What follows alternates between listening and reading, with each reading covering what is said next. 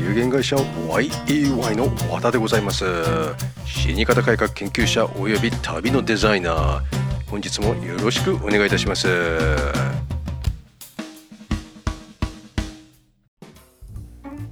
はいこんにちは。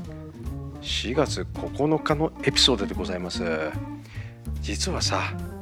4月7日と8日昨日と一昨日お休みしちゃった。申し訳ございませんでしたね。なんかねうん乗ってなかったっていうのがね。話すことはいっぱいあるんですけれど。まあそんなところで、えー、今日もねコロナが増えちゃってねもう何この数はというぐらい恐ろしい数だなって。で今東京都でもまあ全国で5500人ぐらいかな。そんな状況であの皆さんちょっと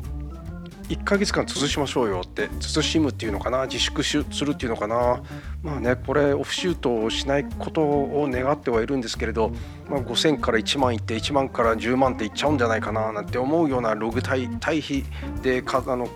見てるとって、まあ、そこはそこでということで、あのー、ちょっとね相続遺産分割の話をしたいと思います。ね、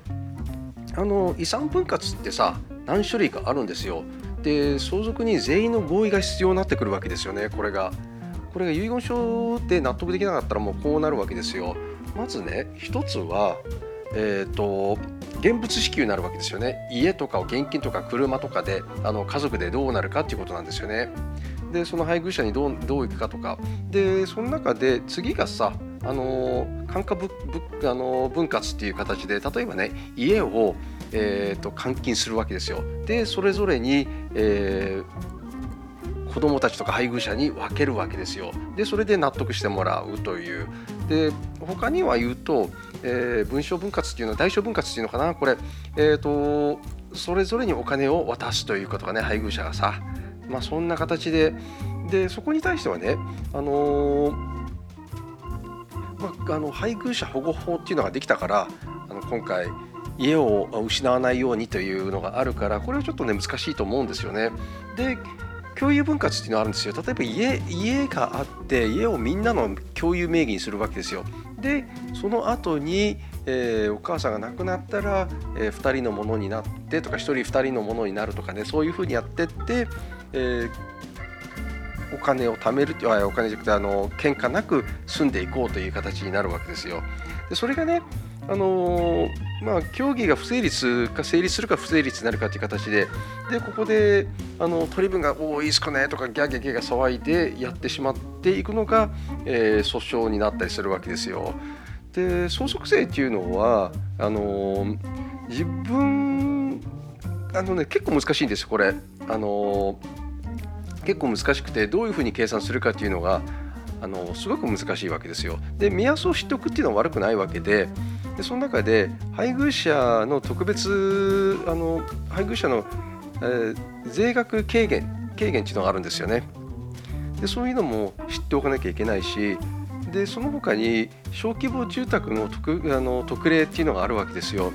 であとはそこにさっき言った配偶者えー、保護法っていうのがあるわけでお母さんが奥さん、まあ、妻があの住んでいられるという家をなくさずに住んでいられるということがありますしあとね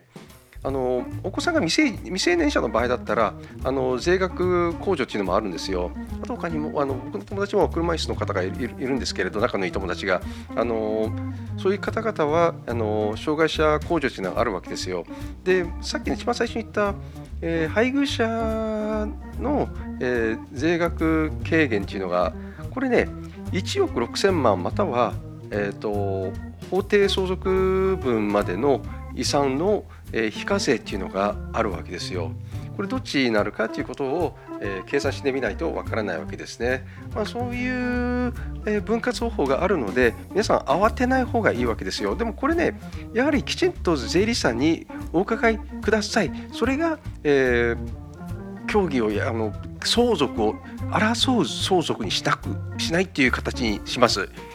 今日のお話はここで終わりにしたいと思います。ありがとうございました。はい、いかがでございましたでしょうか。まあね、相続税の特例というのがありますのでこういうのをしっかりと活用していくというのがいいかと思います先ほど言った4つのポイント配偶者のの税額軽減とかあと小規模住宅とか、えー、未成年者あの控除とかあと障害者控除っていうのはあります。ただそれぞれ条件っていうのがありますのでそれに当てはまるような、えー、ものを見出して見つけ出してください。以上でございます。今日もご清聴ありがとうございました。